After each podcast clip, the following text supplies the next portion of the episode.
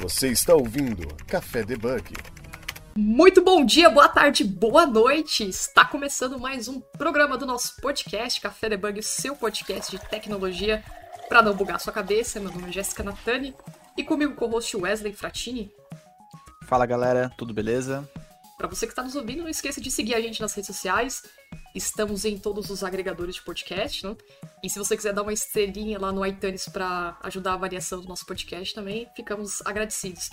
E no nosso site tem a nossa comunidade do Discord, e você pode também participar é, olhando os nossos prints, camisetas, canecas. Quer entrar também na comunidade para trocar uma ideia com a galera, pode entrar. E, e é isso aí, vamos compartilhar conhecimento, sempre chamar mais gente, dicas, sugestões e dúvidas sobre pautas, quer sugerir alguma coisa, chamar alguém para participar também, manda pra gente no debugcafé@gmail.com. E vamos lá ver quem, qual que é o tema do nosso programa de hoje. O tema do nosso programa de hoje, nós vamos falar sobre o Mobile DevOps, né? Então vamos entender como funciona o processo para quem trabalha com a parte de automação, CI/CD, a parte mobile, né? E nossa convidada aqui é a segunda participação dela, então a gente sempre agradece quando participa novamente, né? É a Letícia Nicole, que é Software Engineer no Nubank. Tudo bom, Letícia? Olá, olá pessoal, tudo bom? Tudo, tudo ótimo. bom, pra, como de costume, né, a gente sempre fala, eu duvido que muitas pessoas que estão ouvindo esse programa não te conheçam, mas de costume, né, quem que é você na, na frente do PC pra galera?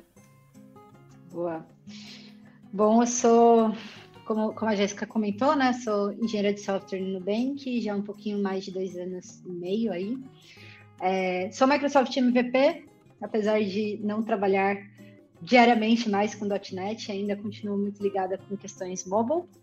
É, eu faço parte de um time de mobile platform lá no Nubank, então acho que, que o tema casa bem sobre as experiências que a gente tem, o que a gente constrói lá no dia a dia. É, para garantir que, que essa cultura né, de DevOps ela uh, seja disseminada para todas as pessoas, todas as pessoas engenheiras, é, e, e, também como a gente automatiza, né? Afinal de contas, acho que a parte de automação, querendo ou não, é, é a que mais conta ali é, quando a gente fala de algum, alguns passos ali da nossa, do nosso ciclo de DevOps, né? Mas é isso. É isso aí. E essa gravação surgiu quando a gente fez a primeira, o primeiro, primeiro programa com a Letícia, né? E ela falou bastante sobre o processo de CICD, lá que vocês estão indo no Bank também. A gente ficou muito curioso, né? A gente achou bem interessante e queria entender mais esse processo, né? Então, aí a Letícia sugeriu esse tema, então vamos falar, né, para quem não conhece, tem dúvidas, né? Então vamos entender um pouco mais sobre o processo de CI/CD, DevOps no mobile. Você quer começar, Letícia? Quer falar sobre, na verdade, a, ideia da pauta para trazer como que funciona o processo de CI/CD em aplicações mobile, né? Então você poderia dar uma introdução aqui para a galera que está ouvindo? Boa, posso sim. É, acho que, que o primeiro ponto, vou voltar um pouco, né, sobre falar sobre a cultura DevOps, né, que acho que a gente fala ah, DevOps, DevOps, Mobile DevOps. É, acho que tem muito lance da cultura, né, de como a gente consegue é, trazer esse pensamento ágil, né, de interações, de melhorias contínuas ali para o nosso dia a dia. É, mas talvez a gente foque em alguns aspectos mais técnicos, né? Então, é, não levem tudo ao pé da, pé da letra, tipo, se eu estou fazendo tudo isso, estou fazendo DevOps, ou se eu não estou fazendo tudo isso, não é DevOps. Eu acho que, que só, só para fazer esse disclaimer, né, para ficar tudo bem ali. É, mas acho que, que em, em, muitos aspectos ali, né, quando a gente fala sobre mobile DevOps, ele tem muitos pontos né, é, parecidos quando a gente fala de web ou quando a gente fala de qualquer outro processo, né, desde, desde o momento ali que eu estou concebendo uh, a ideia do meu produto, daquela feature, até o momento que de fato a gente entrega, monitora né, e consegue iterar em cima da, daquilo, né, com uma forma de melhoria. É, acho que os passos são, na, na, sua maior parte, muito parecidos, mas eu acho que no mobile é, a gente acaba tendo algumas diferençazinhas, né? Eu falo assim que é, mobile ele tem as suas limitações é, que, infeliz, que, que, infelizmente, que felizmente, né, a gente não tem é, na web. Então, é, vou dar alguns exemplos, mas a gente pode, acho que, que falando ao longo da, da conversa, né? Mas, por exemplo, poxa, quando eu faço é, o deploy da minha aplicação mobile, eu, oh, desculpa, da minha aplicação web, é, eu consigo uh, liberar aquela, aquela alteração, aquela feature, aquele, aquele é, bug fix ali, é, imediatamente, né, no momento que eu faço deploy, uh, e para todas as pessoas que estão utilizando, né? Então, eu consigo, teoricamente, exterminar é, o problema, ou consigo é, automaticamente deixar todo mundo ali usando aquela feature que a gente está lançando. Né? O oposto né, de quando a gente fala no mobile. Infelizmente, né, quando a gente está nesse contexto, quando eu libero uma versão é, nova do aplicativo com algum com alguma correção, alguma nova feature, né? Eu, primeiro eu dependo é, de passar pelo review das lojas, então inevitavelmente assim não tenho que fazer. É, todo mundo que trabalha com mobile passa por isso toda vez que vai liberar uma nova versão, é, vai passar por por review tanto da Apple quanto da Google, então você não tem né, aquela liberação automática no sentido de, poxa, acabei de fazer, já vai estar disponível para os meus clientes, para os meus usuários. É, e também você tem que contar com o fato de que a pessoa vai atualizar para aquela versão, né? Então, é, você pode pegar casos que, sei lá, você lançou 100 versões, vai ter usuário usando a primeira versão que você lançou, cheio de bug, cheio de problema, é, mas que né, você não está ali falando, por favor, você pode ser um pouco mais agressivo e falar, você não usa o app se você não atualizar, né? Mas em circunstâncias normais. Eu já receber gente... mensagem assim. É...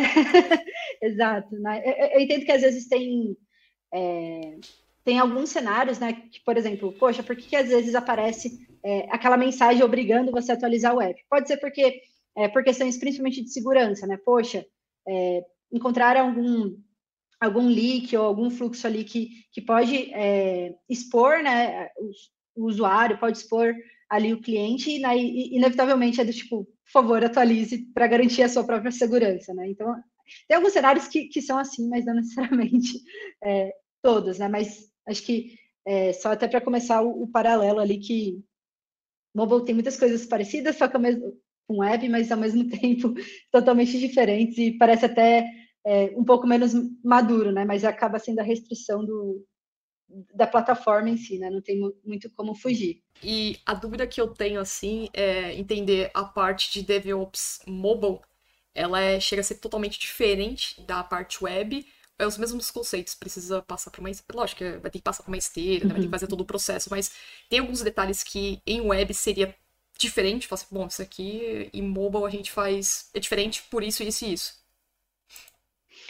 Boa. É, sim, tem, tem alguns, alguns processos que acabam sendo é, diferentes, então acho que a gente pode começar é, primeiro na parte já ali no, no, início, ali, quando eu tô, já sei a feature que a gente vai desenvolver, a melhoria que a gente vai fazer, né, vou, vou partir para o pro processo de realmente codificar, né? Estou voltando lá atrás, antes de falar de, de, de automações em si. É, na web, e acho que que em, em partes é parecida, até agora pensando, mas, por exemplo, a gente, né, quando está tá ali desenvolvendo a nossa feature no, no mobile, é muito comum a gente testar em emuladores e simuladores. Né? Então, acho que a primeira coisa que acontece é, diferente da web que eu vou testar no browser, e eu sei, já vou o grande parênteses que eu sei que tem vários, vários browsers diferentes para a gente conseguir testar, é no, no mobile a gente acaba lidando né, com duas, dois sistemas operacionais totalmente diferentes.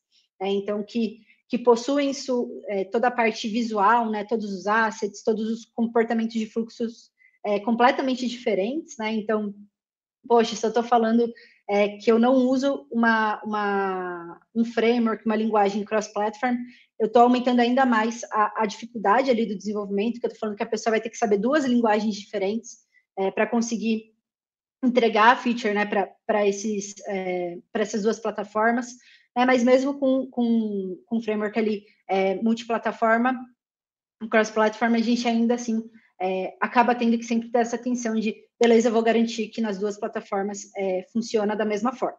Né? E aí a gente vai entrando mais a fundo, que é no, no quesito de, poxa, qual versão do sistema operacional eu testo? Então, uma sugestão é, poxa, sempre tentar, assim, a base é testar com um SEO mais antigo, porque você sabe que minimamente é, tipo, o seu mini API ali vai funcionar, né? Às vezes, quando a gente acaba testando, é, ah, a Apple e a Google lançam SEO novo, é, a gente já fala, poxa, vou testar com esse simulador ou com esse simulador é, mais recente, mas não necessariamente é a realidade dos nossos clientes, né? Dos nossos usuários. Então, acho que, que tem muito disso da gente levar em conta quando a gente está é, desenvolvendo, considerar qual é o cenário do nosso cliente, do nosso usuário poxa, a maior parte, né, a maior porcentagem utiliza uh, API 30 uh, da, da, do Android, já usa o iOS 14 do, do, da Apple, né? Então, beleza, eu vou conseguir fazer meus testes ali é, através daqueles, é, daqueles devices, né? Então, poxa, acho que isso já muda, né? Um, um outro, um outro ponto, né? Nem sempre o simulador e o emulador é, refletem fielmente o comportamento num device físico. Então, às vezes, é importante, né? Seja você testando manualmente ou é, tendo né, é, um device farm, ou então pagando um serviço, né? Hoje a gente tem inúmeras empresas que, que vendem esse tipo de serviço, a AWS, é, o, o Firebase Crashlytics da, desculpa, o Firebase da, da Google. Então, por exemplo, eles é, são opções que basicamente em algum lugar do mundo é, vai ter um monte de device num, num galpãozão esperando para que é, você execute seus testes em devices físicos, porque pode ter variação de internet, de rede, é, enfim, né? Olha, a gente olha dentro de Android e fala, socorro Deus, né? Tipo, tem. Isso seria a etapa de ambiente, né? Que você fala, por, é, é, deixar o ambiente igual. Exato. Ah. Exato, e, e, é aquilo, né? Você vai olhar para Android e fala, socorro Deus, o que, que eu testo aqui? Você vê, tipo, cada uhum. player tem, tipo, você vai pegar Samsung e o Android de um jeito, você vai pegar Sony, o, o Android de outro jeito, você vai pegar o, Xiaomi lá, já é outro, uhum. outra forma completamente diferente. Então, é, eu acho que nesse aspecto, né, quando você está desenvolvendo, de fato, acho que humanamente você conseguir garantir que está funcionando em todas as variações é muito difícil. É, acho que o que pega, que a gente pode falar mais para frente também, é a questão de você entender quem é o seu público-alvo. E a partir daí, beleza, vou fazer os testes é, no meu dia a dia baseado nisso, mas eu garanto, por testes automatizados, que outras variações né, de devices ainda estão é, funcionam também da mesma forma é, que eu espero.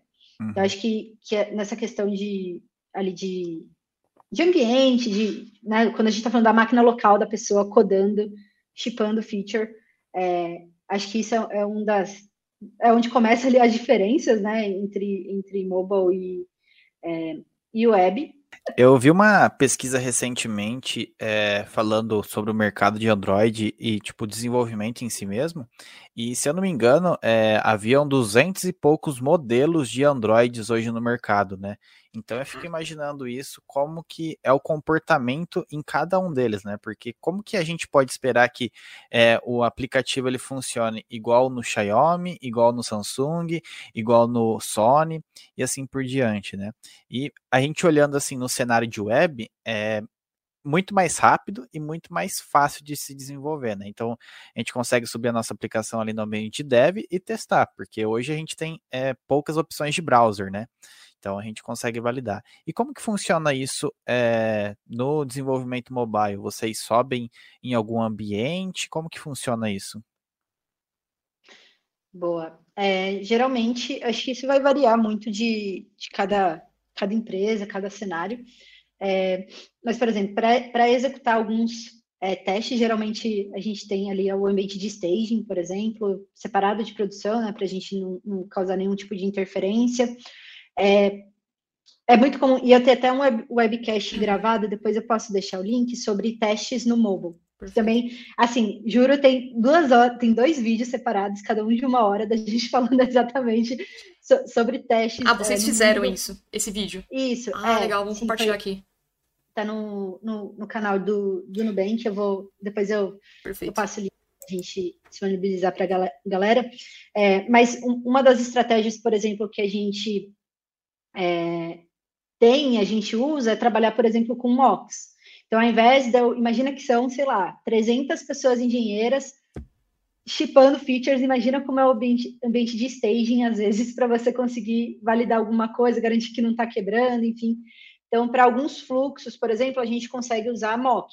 Então, poxa, beleza, não vou é, ter a, a, alterações de dados, né? Tipo, eu não vou conseguir fazer algumas às vezes testar alguns fluxos ali, mas pelo menos navegação, garantir que, poxa, o fluxo que eu esperava fazer aqui, clicar no botão animação aparecer, enfim, é, a gente consegue garantir, né? Então, acho que tem a possibilidade, por exemplo, de usar staging, tem essa possibilidade de ter um ambiente mocado mesmo, para que a gente consiga é, garantir só ali os fluxos funcionando.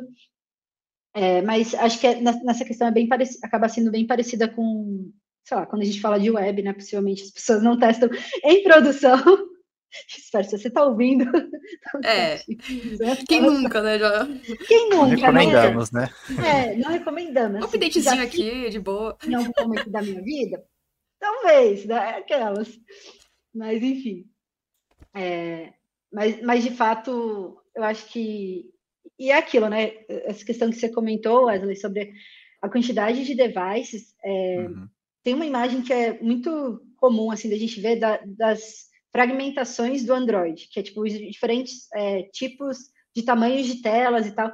Você olha e fala assim, gente, sei lá, dá para usar de wallpaper no, no notebook, porque são 300 Sim, mil. Ainda mais com os aparelhos, né? Tipo, agora você tem aparelho que é uma telha, então aí já influencia é. no tamanho do. Eu lembro Total. que, acho que no Chrome ele tem o. Quando você vai dar um inspecionar elemento para testar mobile, ele tem a, a, a, visualização de tela, né? Então lá, Samsung, essas coisas com esses dispositivos que o Wesley falou, eles acabam incrementando lá ou seria a parte de responsabilidade mesmo no, no esqueci a palavra. a, a parte de, do ambiente de vocês, que vocês falaram que tem vários ambientes para testar uhum. em, em, em smartphones, né? Que eu esqueci a palavra. Uhum. Simuladores, exatamente. Ah, simuladores. Tá, Isso. É, não, tudo, tudo que a gente testa é sempre com simulador e emulador local. Acho que na, o que aparece lá no Chrome, felizmente a gente não É o consegue. básico, né? Seria o básico, né? É, o é, emulador tipo, tem mais, então, né?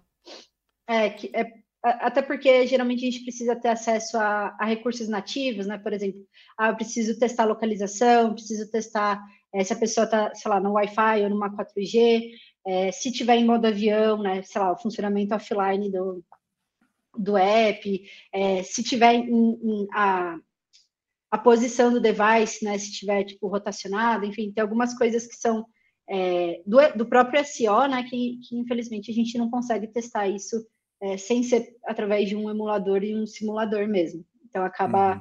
acaba gerando isso. E assim, né, quando a gente vai falar às vezes o tempo de build é, de uma aplicação, dependendo do tamanho do app, demora, né? Então, poxa, subir subir o app, tem, tem, dependendo da, da linguagem, não tem hot load, não tem hot restart. Então, tipo, pensa que maravilhoso que é estar na, trabalhando com web, você tem você tem né, um, um, hot reload ali, você faz sua alteraçãozinha e as coisas funcionam, né? É, infelizmente, não são todas as, as linguagens e frameworks que a gente tem hoje na, no mobile que, que permitem isso, né? Então, também acaba deixando... É, trazendo ali uma lentidão, acho que, que maior no, no desenvolvimento, infelizmente, uhum. é, em, em alguns cenários. Você está ouvindo Café Debug. E a gente falando de Android, a gente só não fala de smartphone, né? A gente fala também de tablet, né? Ah, então já é um, um smartwatch um, também. Um porém aí Nossa, isso. Um porém aí grande, né? Se eu não me engano, acho que tá na versão hoje não sei se é, já surgiu uma nova versão do Android, mas acho que estava na versão 12 o Android, né? É, então, é, nesse cenário, existe algum re requerimento ali que vocês falam, oh, a partir da versão 7 a gente não, é, não faz mais o, o, build nessa, nessa versão. Tem alguma coisa desse tipo? Boa. É, sim, a gente pode ter algo desse tipo. Geralmente, no mobile, é basicamente obrigatório você falar qual é a min version ali de de suporte que você vai dar para o SEO, né? E acho que vai variar muito é, de cada de cada cenário de negócio, né? Então, poxa, se eu tenho a maior parte dos meus clientes, usuários, usando, né, que possuem SEOs mais antigos, né, de devices mais antigos, uhum. é, que não, às vezes não conseguem atualizar, eu vou dar o exemplo do iOS, né? É, que a gente fala bastante de Android, mas, mas a iOS acontece muito isso, que a Apple lança os SEOs, lança devices novos, Aí você vai ver, por exemplo, ah, o iPhone SE só atualiza até o iOS 14, por exemplo. Eu não, não lembro de cabeça se é isso mesmo. Então, poxa, a gente já tá, a Apple acabou de lançar o, lá na WWDC o iOS 16. Né? Então, poxa, se eu falasse, ah, meu suporte agora mínimo é iOS 15, eu estou deixando que todas as pessoas que estão em, em SEOs né, é, inferiores não consigam mais é, baixar novas atualizações do app. Né? E, aí acho que tem um, um, um, um parênteses bem, bem legal, assim, mas interessante, né? Que, por exemplo, se meu app é, em algum momento ele dava suporte para versões mais antigas de sistema operacional. E aí ele passa, né, tipo, a dar suporte mínimo para versões mais novas. Teoricamente, pessoas em devices antigos ainda conseguem baixar, tipo, a última versão que funcionava até o suporte que a gente dava. Então, tipo, ah, sei lá, comecei a dar suporte, antes era iOS 13, agora é iOS 14, a versão mínima. Teoricamente, se eu fiz já, uma, lancei uma versão para iOS 13, essa pessoa consegue pelo menos pegar essa versão. Aí, obviamente, as atualizações que tem posteriormente, ela não vai conseguir por conta do. A não ser que ela atualize o SO, se ela conseguir, né? Então, é, é muito, muito doido isso, assim, de tipo, você ter que analisar muito bem é, o seu público para um, acabar não excluindo ninguém ou deixar de ter, tipo, usuários por conta disso, né? Ô, ô Letícia, e vocês utilizam a cloud da AWS? Não tô bem, se não me falha a memória, né? Uh, por exemplo, lá na, no time que eu tô, quando a gente precisa fazer um deploy, né? E é algo que vai além do desenvolvedor, né? Que nós temos a, o domínio de poder mexer na cloud lá, o, até as permissões uhum. também. Mas se isso vai algo mais além do desenvolvedor, a gente tem que chamar o, o DevOps para acompanhar o processo de deploy. No caso de vocês, vocês contactam também o DevOps para acompanhar o processo de deploy. E tem. São duas perguntas, na verdade, né? E tem o DBA que fica faz, que faz a parte do, do banco, se houver, primeiro. Como que funciona isso? Ou é o próprio desenvolvedor mesmo? Boa. É, bom, é, falando especificamente do falando especificamente do Nubank, né? É, a nossa ideia é que a gente sempre tenha times multidisciplinares, né? Então, que não necessariamente dependam, tipo, as pessoas sabem é, atuar, em, têm suas skills e conseguem atuar é, a, a, além necessariamente dali de só é, fazer o desenvolvimento da sua feature e tal, e se envolver mais também no, durante esse processo. Obviamente, às vezes acontece algum caso é, na pipeline falando especificamente de mobile, tá? É que, poxa, realmente deu algum problema na infra ou a pessoa não conseguiu entender. Aí o, o meu time hoje de mobile platform é quem acaba sendo acionado para conseguir auxiliar ali no, ah, no problema que, que aconteça.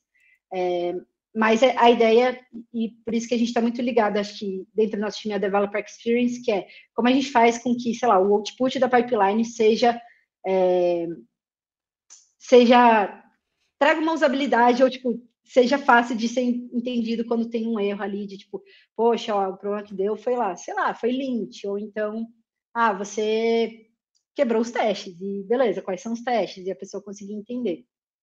É, mas aí voltando, acho que eu pulei, acho que a primeira, a primeira Não, é, pergunta é, que você estava falando de, de AWS. É, que nesse caso aí tu precisaria de, por exemplo, vocês mesmos são os DevOps dos outros times, então não precisaria, não teriam, assim, é, vocês são os DevOps, então tem uma pessoa responsável que só cuida do DevOps. É. Então vocês são alocados. Beleza. Aí a... isso é multidisciplinar, isso eu acho legal, porque lá no meu time também a gente faz isso, tem esse, esse ponto. Então, raras as vezes a gente chama o DevOps, né? Isso é bom porque tem essa uhum. liberdade. Agora, Sim. sobre a parte do banco, né? É, é feito de forma separada?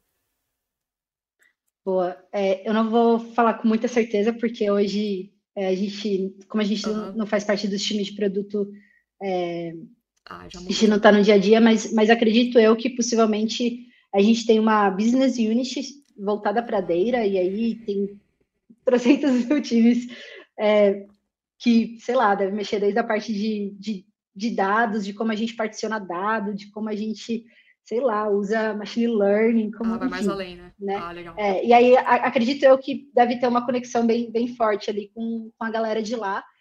Talvez se o time se sentir autônomo o suficiente para definir como vai salvar e tal. Acho que como vai salvar os dados, como vai funcionar, é, é, sei lá, o esquema, enfim, acho que o time ele está super ok de, de seguir com isso, mas a gente tem, tem times é, voltados para a parte de data que acho que se precisar de algum. É, é estilo nosso time, sabe? Se precisar de um suporte, de um apoio, possivelmente a galera vai, é, vai ajudar, enfim, dar, o suporte que, que for necessário. E assim, é, falando no contexto mobile, tudo é mais demorado, tudo é mais complicado, né? Então eu fiz uma nova feature, mesmo que foi alterar a cor do botão ou um botão novo, vai passar ali pelo pipeline, vai ali fazer o deploy e vai ter um tempo até ser é, é, aceito ali na Apple Store, uhum. na Play Store. E como que fica essa ansiedade para, tipo, pô, realmente o que eu fiz tá funcionando, tá, o usuário tá, tá interagindo lá. Entregue, como... né? é, né? Boa, bom ponto. É, vou, vou, de novo, vou falar o, o, caso que acontece aqui no Nubank, é, mas acho que, enfim, pessoas lidam diferentes com os fluxos. É, mas a gente, a cada, é, a cada merge que acontece uh, de, de, um pull request, por exemplo, a gente lança uma, uma, versão interna, né? Então, tanto do iOS quanto do Android. É, então, imagina que tem, sei lá, 30 pessoas tentando mergear pull requests naquele dia, a gente vai é, gerar algumas versões ao longo, ao longo do dia com essas alterações, então as pessoas engenheiras, elas já conseguem ter acesso é, assim que o PR, né, elas conseguem testar, tipo, pelo test flight ou pela, pela, pelo acesso interno da, da Google, é, uma versão que contém aquele PR, mas ao mesmo tempo a gente tem um processo de release train, que aí acho que é o, o a parte mais legal que, que o nosso time conseguiu é, automatizar, é 100% automatizado, sem intervenção humana, é maravilhoso, que é o nosso autopilot, é, que basicamente é, o nosso app ele vai para produção, é, vai ser, ele é submetido pelo, nas lojas, ele faz o rollout sem a gente precisar intervir. Ele vai sozinho e toda semana a gente faz, é, a gente tem um release train, né? Então, até para explicar mais ou menos como funciona, uh, a gente tem essas, essas versões internas que saem várias vezes ao, ao longo da semana, né? A, a cada merge. É, e aí, alguns dias da semana, a gente tem a, a versão de alfa. Né? Essa versão de alfa, ela é disponibilizada internamente para as pessoas, para todas as pessoas do Nubank. Então, a gente consegue baixar, testar e ela sai é, vai, umas quatro vezes na semana, em, em, dias diferentes.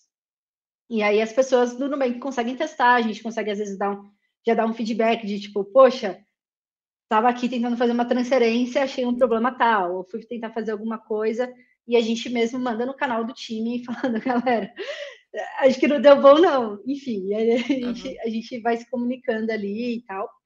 É, mas aí pensando na semana, né? Então essas versões vão saindo. Quando chega na quarta-feira, é, a gente chama que tem a release candidate. Então, todos os times do Nubank sabem que na quarta-feira, às 9 horas da manhã, se você não mergeou o seu pull request, seu pull request não vai entrar na release train daquela semana. Mais uma perguntinha, só te interrompendo. Isso no geral que você está falando para todos os times? Ou é para todos os times? Ah, para todos, os times. todos os times.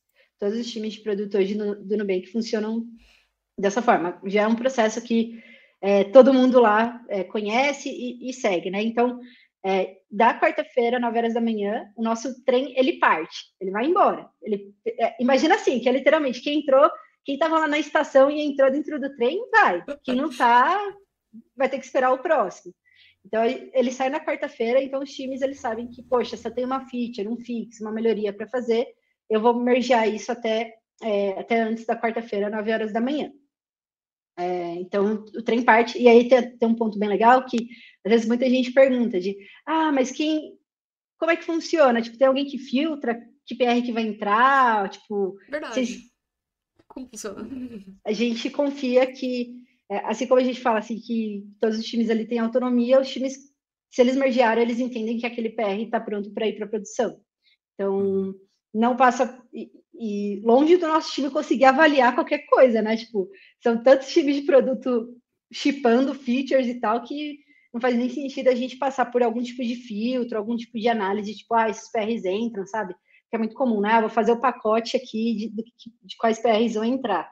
Então, é um fluxo contínuo ali, realmente vai, é, os times mergeiam e showzeira, é isso aí, produção. É, então, então, é muito, muito doido isso. Mas aí, beleza, aí voltando o fluxo, né, de, de como as coisas funcionam. Então, na, na quarta-feira, a gente tem, então, a release candidate, e aí, é assim, a partir daquele momento, se algum outro PR for mergeado, o que vai acontecer? Beleza, você consegue mergear, você consegue testar internamente, mas não vai ser mais aquela versão, né? Não vai sair naquele release train, porque o pacotinho ali, a, a versão do app do iOS e do Android já está prontinha para ir para produção. Daí, beleza, quarta-feira, a gente meio que mantém é, em stand-by, digamos assim, essa versão até sexta-feira. Então, tipo, beleza, tá saindo novas versões internas e tudo mais, mas esse pacotinho ele fica sem acontecer nada, essa versão fica sem acontecer nada, para a gente maturar de tipo, se na quarta e na quinta, e no começo da sexta-feira, ninguém encontrou nenhum problema de, tipo, parem as máquinas, o trem deu ruim, a gente entende que está pronto para seguir ali para as outras estações, né, que a gente chama. Uhum. Então, tipo, então vai para a estação que a gente chama de beta. Né? Então, na sexta-feira, essa versão, que é a Release Candidate, ela vai para beta, e o beta é aquele programa uh, que a gente faz com os clientes que querem receber versões antecipadamente. Né? Então, essa versão vai disponibilizada para eles na sexta-feira, é, e aí depois, só na, na segunda-feira, que a gente de fato libera para produção. Então também é, é, uma outra forma da gente garantir que, poxa, Beta já tem um número considerável de clientes, se a gente encontrar algum problema, a gente consegue é, reverter ou gerar um, um fix ali antes de, de fato começar a fazer o rollout em produção. É, e aí, então, na, na segunda-feira, a gente começa 1% é, de rollout na loja, nas lojas, aí na terça 2%, quarta 5%. Hum. Pedacinho, pedacinho. Né? E, e quinta 100%. Né? Pode ver que tem uma diferença, ele vai de 5% para 100%, porque a gente uhum. entende, é bem drástico, mas a gente entende que 5% hoje da nossa é, base de clientes é muita coisa. Então, se realmente tiver um problema, a gente vai ter pego antes é, de ir para o 100%. Né? Então, se não deu nenhum, nenhum ruim no 5%, possivelmente é, tá tranquilo para a gente seguir. Né? Obviamente, se a gente encontrar um bug e tal, a gente para o trem, faz o, o fix em cima dessa versão e aí uhum. depois prossegue de novo. É... O maquinista desse trem são vocês, é o seu time. O maquinista é um. É o maquinista é um robô. É, o maquinista ah, tá. é um robô. É, eu que achei que vocês pegavam os, os releases de todo mundo e ia. Ah, beleza, agora vamos, vamos mandar. Mas é, só, só, interrompendo um, aqui, é, uma, uma pergunta que surgiu. Então, por exemplo, é, vai reunir todas, é como se reunisse todas os PRs, mergeava, mergeia eles, é, aí vai fazendo essas validações. Opa, deu ruim aqui. E aí, como que acontece ali? Já não vai para para produção é o que já está feito ou somente aquela parte ali que deu ruim? Boa. É, bom, quando a gente fala de mobile, inevitavelmente ele se torna um binário. Então, um binário só, um, um, uma IPA e um APK, um app bundle. Então, ah, se a gente encontra um problema, é, a gente para o rollout né, que a gente está fazendo. É, e aí vem, vem a parte ruim, né? Que quando a gente para esse rollout, quem já baixou a versão do app com problema, poxa, que pena. Tipo, a pessoa está com aquele problema enquanto a gente não resolver é, o, o, bug, né? É, mas a gente evita que, sei lá, novas pessoas, que outras pessoas consigam baixar aquela versão que está com problema. Então, quando a, gente, é, é, quando a gente encontra, a gente já pausa, tipo, ah, vamos supor que estava em 1%, rollout de 1% na Apple e na Google. A gente pausa nas lojas esse rollout, é, e aí é aquilo, né? Quem já baixou infelizmente vai ficar com aquela versão é, zoada por enquanto, mas novos, novos clientes, né, teoricamente, não vão conseguir baixar mais aquela versão. É, e é o que a gente faz internamente, né? Então a gente, o time responsável por aquela feature, né, por aquele fluxo que está dando problema, ele vai fazer o fix, né, que a gente chama ali de hotfix, o processo de hotfix, em cima dessa versão que está com problema. Então, tipo, é, se foi a versão, sei lá, 1.0 que está com problema, que foi encontrado foi encontrado bug, ele, a pessoa vai fazer, né, o time vai fazer em cima dessa versão. Por quê? Porque como eu comentei, é, ao mesmo tempo que a gente tem a release candidate, está rolando a release train, tá, tá chovendo tipo request sendo mergeado ah, na, mais na coisas, mais código, né? É, então se a gente gera uma versão nova é, a partir da, da, da branch principal ali, eu estou falando que eu estou colocando muito mais código novo e a chance de eu ter mais problemas é ainda maior, né? Então, a gente garante que, poxa, pega aquela versão em específico e faz o fix é, em cima dela.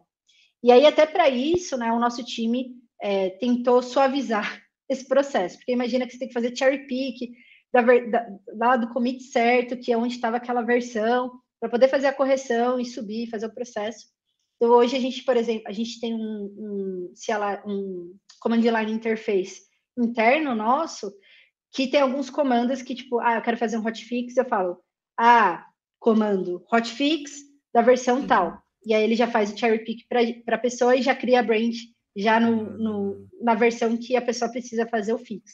Então a pessoa não precisa se preocupar, se tipo, putz, peguei, peguei, fiz o cherry pick certo, né? Fiz voltei o commit na versão que precisava, tem alguma coisa errada, enfim, a gente é, fazer o que a gente pode suavizar no processo de, de correção, a gente tem. Então, uma delas é essa, então a pessoa faz, e automaticamente é, é, a gente cria ali uh, a branch para é, mergear aquele PR na branch principal, né? Então, por quê? Porque senão, se eu fizer só o hotfix na versão que está com problema, a próxima que sai vai com bug de novo, porque teoricamente eu não mergeei o, o, o fix na, na branch principal. Então, a gente gera ali dois anos, que é a correção, é, a branch com a correção na, na branch principal e também a versão com, com o fix naquela versão em específico. Então, é, e aí a gente tem, tem as nossas pipelines que, que vão gerar uh, tanto o Android, vão buildar, enfim, rodar todo o processo ali de build, teste, é, gerar a release para iOS para Android, fazer a promoção e tal. Então, é, para esses casos de quando dá algum ruim, a gente tem também é, uma forma automatizada né, para conseguir auxiliar nesse processo. É, e aí, é, só, eu vou só me estender mais um pouquinho nesse Pode assunto, falar. só para poder finalizar a, a questão do, do, release train, né? É que a gente tem um processo de submissão das lojas, né? E eu acabei não comentando isso. Mas sim, a gente passa pelo processo de review da Apple e da Google.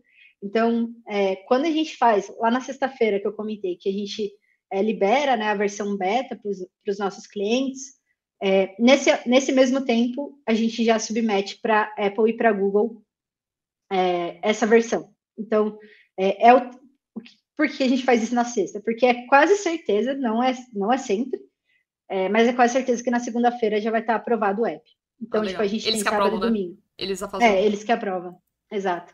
Então, a gente faz, é, faz esse, é, é, esse processo justamente para, uhum. tipo, poxa, deixa ali sábado e domingo, a gente não faz rollout em sábado e domingo, porque vamos supor que acha um bug e a gente não quer acordar ninguém, uhum, não quer uhum, fazer ninguém sim. trabalhar de final de semana. Então, deixa a Apple e a Google revisar, e aí na segunda-feira a gente segue com, com o rollout.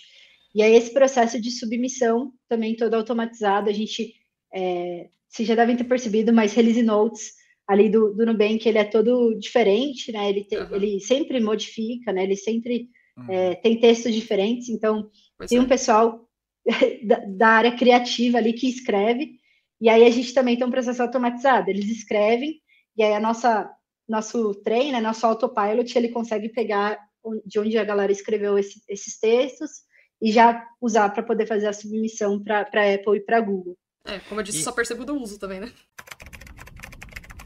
Você está ouvindo Café Debug.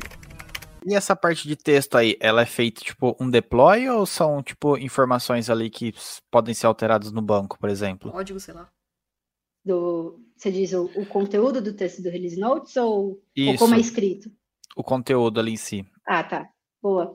É, assim, para vocês terem ideia, a gente tem cerca de 130 PRs sendo mergeados por semana.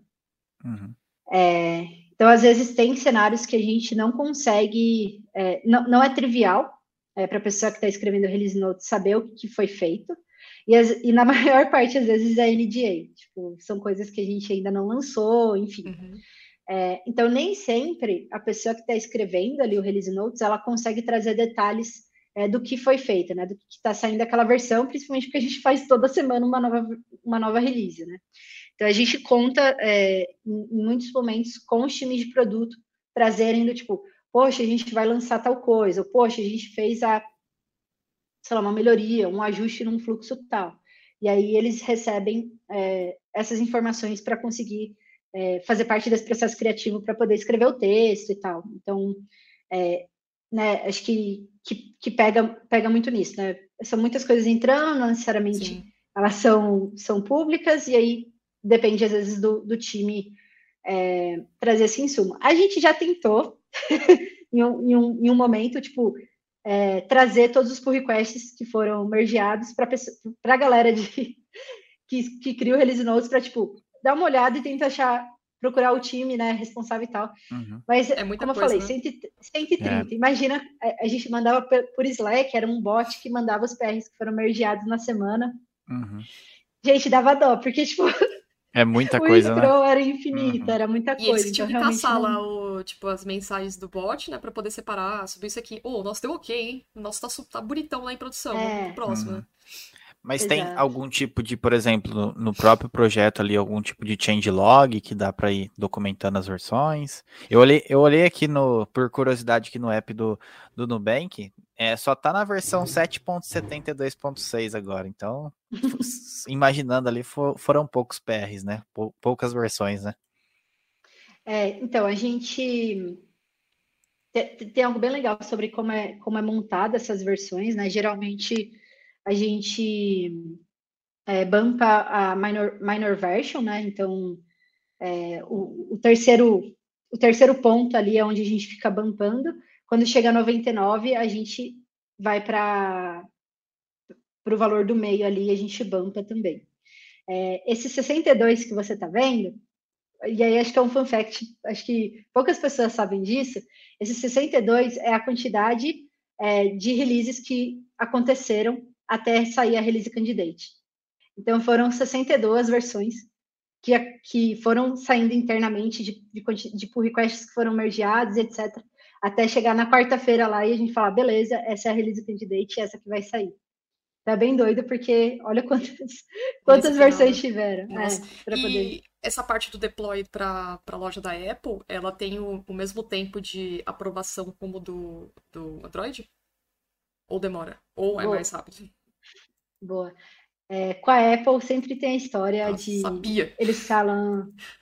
É sete dias, é duas semanas, é sete dias. um dia. Assim, já, já aconteceu da gente, enfim, esperar muito, muito muitos dias ali para eles liberarem. É, mas, assim, acho que a gente fala assim, a gente tem, tem uns períodos de sorte ali que geralmente o padrão dá ali três dias de review. Mas não é, não dias é úteis, assim. Né? É, é dias úteis. Não, é, chega, chega a ser de, de final de semana ah, também tá tranquilo, assim. É, mas não é, tipo, ah, cravado que sempre vai ser isso. Acontece às vezes que, poxa, a gente atrasa o release train porque realmente é, a Apple ainda não aprovou a, a versão, né? É, na Google, a gente até já levou bronca, falando assim, vocês soltam muitas versões, tipo... Sério? Mas tem esse limite de... Pra... Não sabia que para mobile tinha esse limite de versões para você soltar é, para loja. assim, né? Não, assim, não tem, né? Mas aqui, como eu falei, tipo, essas versões internas, é, às vezes passam por reviews da, da loja. E aí, imagina a gente tá soltando em uma semana, sei lá, 60 versões. Eita, a galera tá tipo, socorro Deus, que vocês estão fazendo, né? a gente fala assim, desculpa. Aí a gente brinca, fala assim, desculpa, Google, se a gente tem um processo automatizado, né, que permite uhum. que a gente seja ágil, assim, né? Enfim. Mas se for é ver, que... né, para qualquer, para qualquer aplicativo, assim, tipo, de banco, ou um aplicativo que é muito útil, tipo, de Impasse, por exemplo, acho que deve soltar pra caramba, né? Versões. Sim, total. Pode falar mais. É que, é que entra muito questões ali, tipo, pô, é, soltou uma versão nova, aí o usuário vai ter que pegar, vai ter que atualizar, não vai ser automático isso. Então, tipo, querendo ou não, Sim. é um processo ali muito burocrático, né?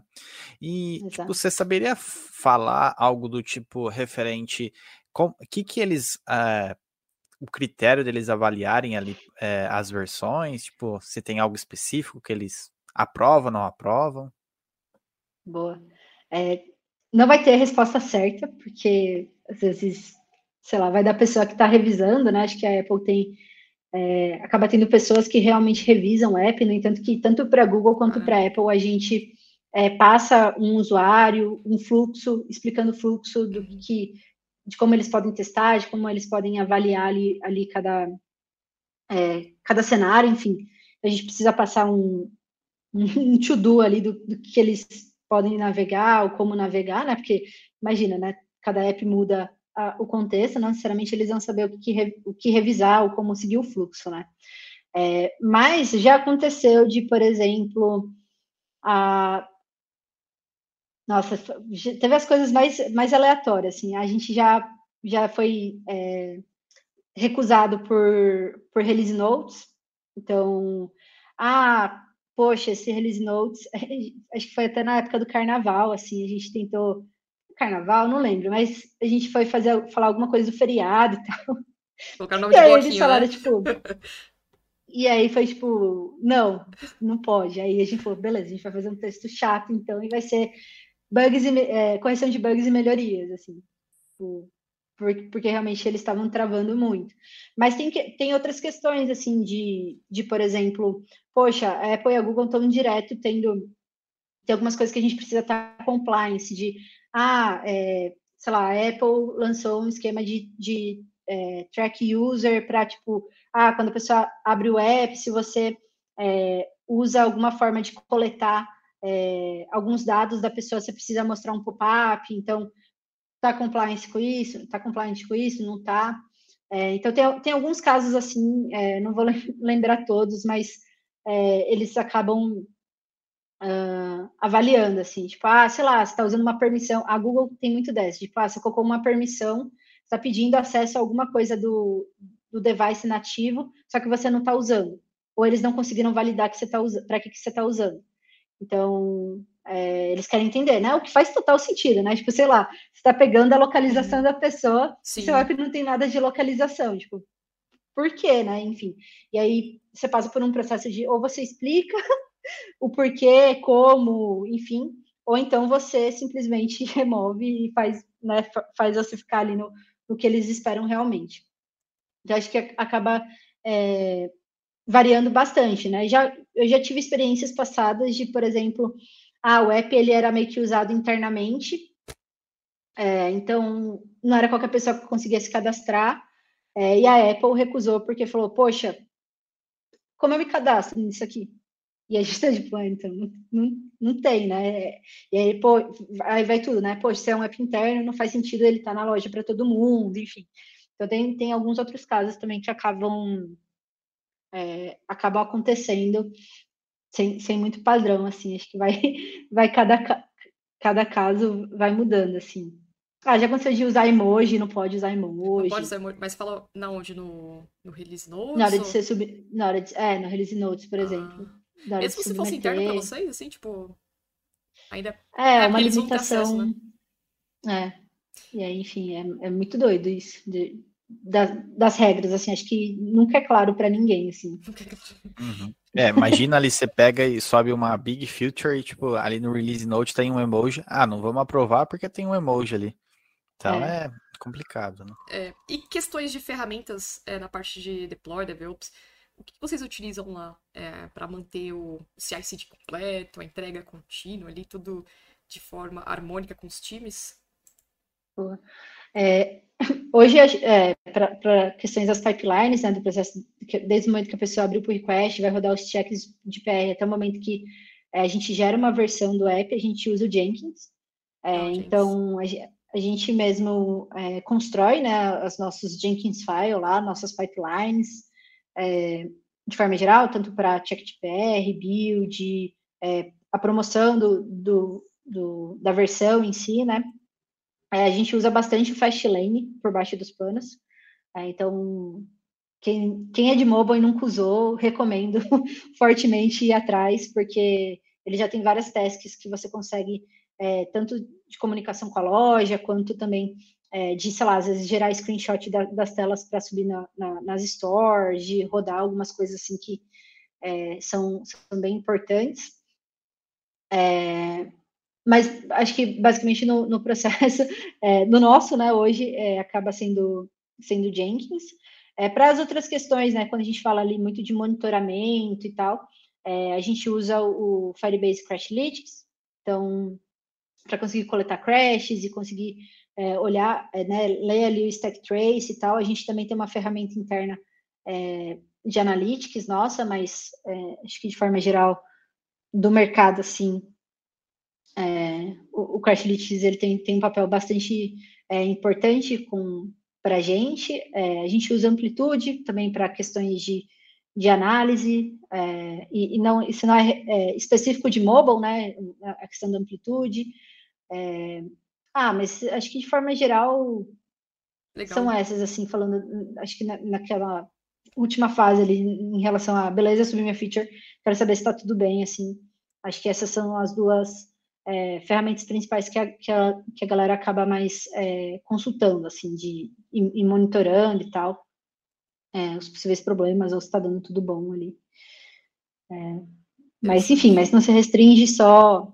Tá, o, o Firebase se restringe ao mobile, mas pô, tem vários outros, né? Tipo, ah, dá para você criar tudo isso que eu estou falando com Bitbucket, usar Sentries, é, Bugsnag, usar, enfim, uhum. App Center, é, Acho que, é tem várias outras ferramentas. Aí que chega naquele ponto de falar o que, qual, qual que é a diferença na parte do, é, do DevOps aplicações para o mobile, né? Então tem ferramentas específicas de monitoramento ou até de pipeline também que é voltado para mobile, né? Sim, sim. É, então, um exemplo é, ah, meu app é obfuscado, né? Então, eu, uma das formas de segurança eu obfusco o meu código é, para conseguir né, garantir, né, um dos, uma das formas de garantir um pouco mais de, mais de segurança.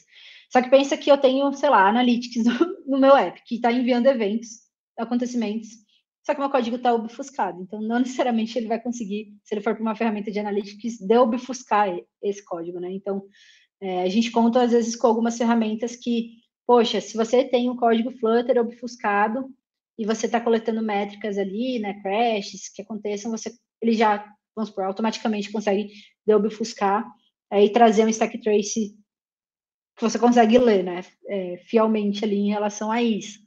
É, ah, questões, acho que ah, o próprio ferramental, né? Então, na, na, questão de analytics, tipo, ah, eu quero analisar um crash. Tá, qual versão? Qual sistema operacional? A pessoa estava com, com, o device rootado ou não?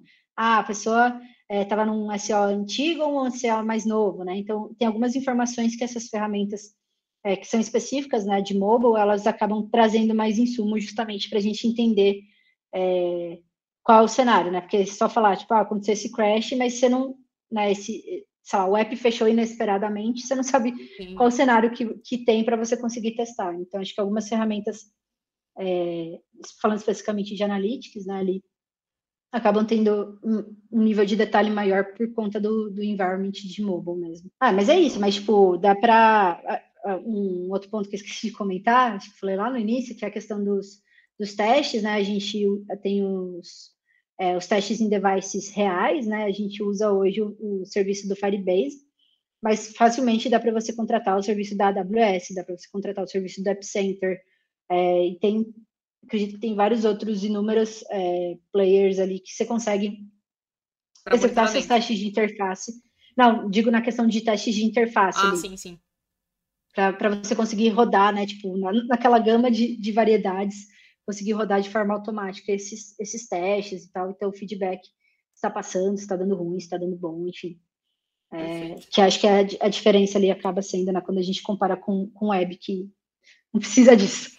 Perfeito. Bom, é, sobre os estágios, a gente falou sobre requerimentos, design, implementação, testes, deploy e principalmente o ambiente, né, que seria os emuladores que vocês têm, uhum. tudo o build, o build automático para as lojas, né? Como que funciona o processo, aprovação, né? E algumas ferramentas utilizadas também, tanto na parte da web quanto para o mobile, né?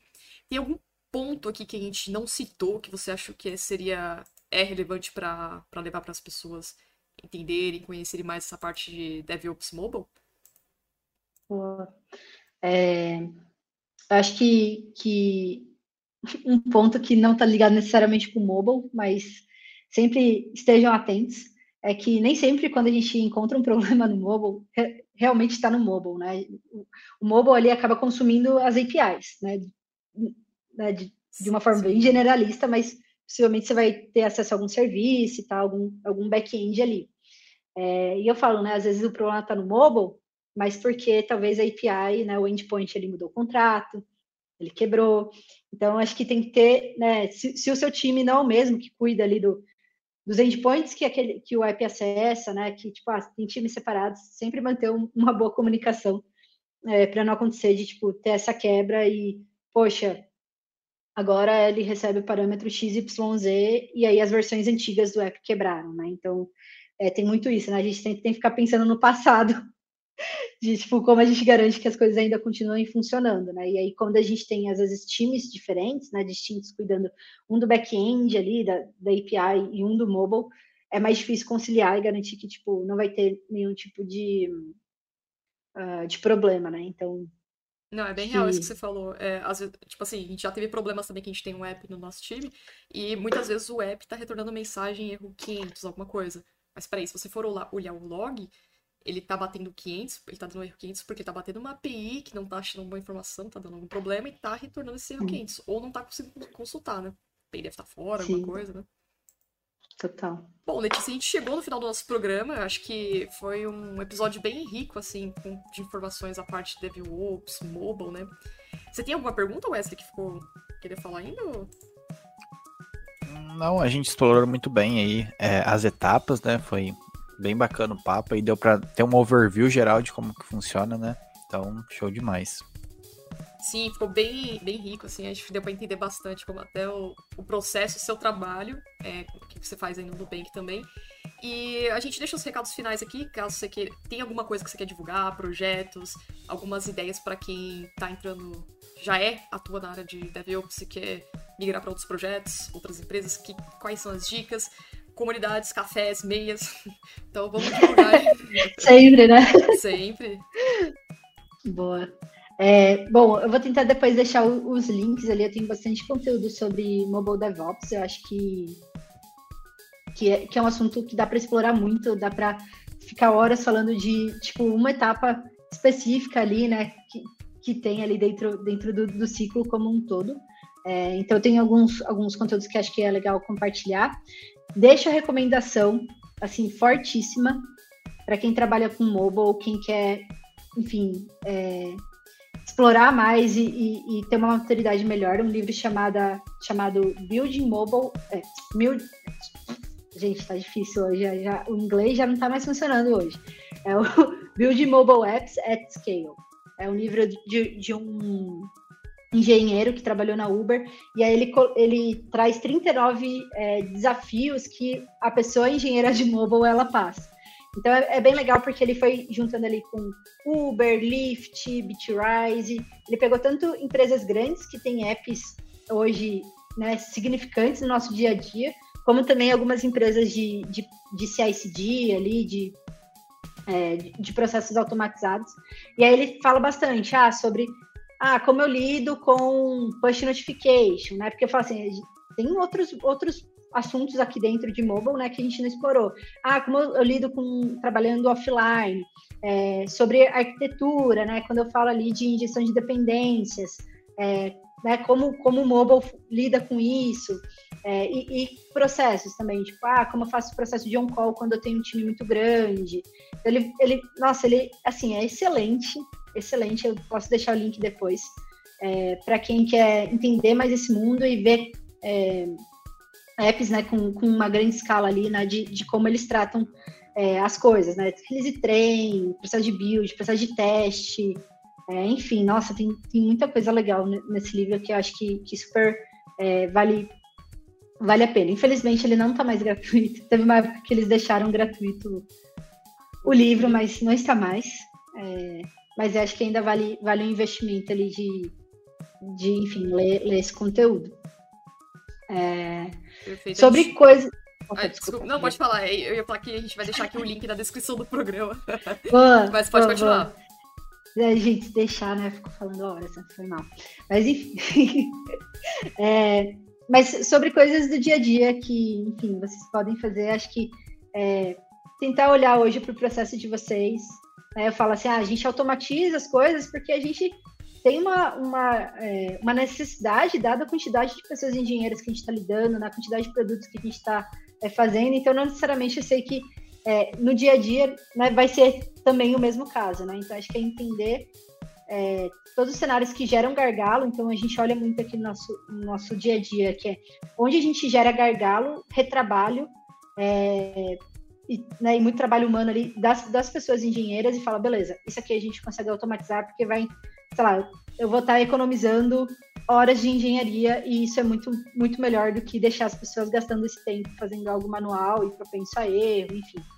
Então, acho que é, é legal entender ali como é que funciona esse processo, né, de ponta a ponta, e tentar ainda fazer algumas, algumas melhorias que não, às vezes vocês vão descobrir que não necessariamente é automatizar algo, é só mudar a forma como vocês lidam com o processo, ou ter processos é, mais de, bem definidos, ou uma comunicação é, mais ativa com as pessoas e aí você já resolve a maior parte dos problemas.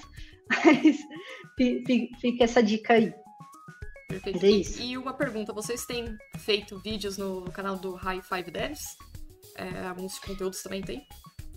Boa, verdade. É, no High Five Devs eu não lembro se tem conteúdo específico de mobile DevOps, mas é, a primeira, primeira semana é, de cada mês a gente faz uma live, oito e meia da manhã, é, e a gente fala sobre diversos assuntos, então às vezes surge alguma coisa, assim, sabe, do dia a dia, é, ou alguém pergunta, então quem quiser saber mais aparece lá na live, é, segue o High Five Devs e aparece lá na live, a gente, a gente troca ideia, fala umas besteiras, é, ah, a gente faz de manhã, tá um cara de sono, cara da derrota tomando café, assim, então, mas é divertido começar o dia assim, o cérebro já tá quentinho, né? Já pega. É, exato. Já, já começa o dia já no, no 120, assim, né? Enfim. Bom, mas, então... mas tem uns conteúdos legais lá também. Bom, a gente, a gente falou tudo que estava na pauta, falou até um pouco mais para poder acrescentar as coisas que a gente tinha feito um rascunho, né? E foi até bom porque a Letícia deu uma visão ampla, né? Então, para vocês que estão escutando esse programa, né? Os links que ela indicou, livro, tá aqui na descrição do programa, então é só vocês comprar, fazer, né, pro de vocês. E Letícia, mais uma vez, muito obrigada por estar participando aqui com a gente pela segunda vez. Espero que haja uma terceira, uma Agradeço. quarta. Tá se... Só fala... chamar, a gente fala. Nem que a gente não saiba, a gente fala Exatamente. também, tá tranquilo. A aba, né? tipo, não vou que a porta tá sempre aberta, mas as abas estão sempre abertas aqui para você participar novamente, né? Isso. Bom, Boa, e pra você... deixar, eu que agradeço o convite. Obrigadão. E pra você que tá escutando esse programa, não esqueça de seguir a gente lá, dar um like. E muito obrigada pela paciência, por ter uh, ouvido o nosso programa até aqui. E é isso, galera. Até a próxima. Tchau, tchau.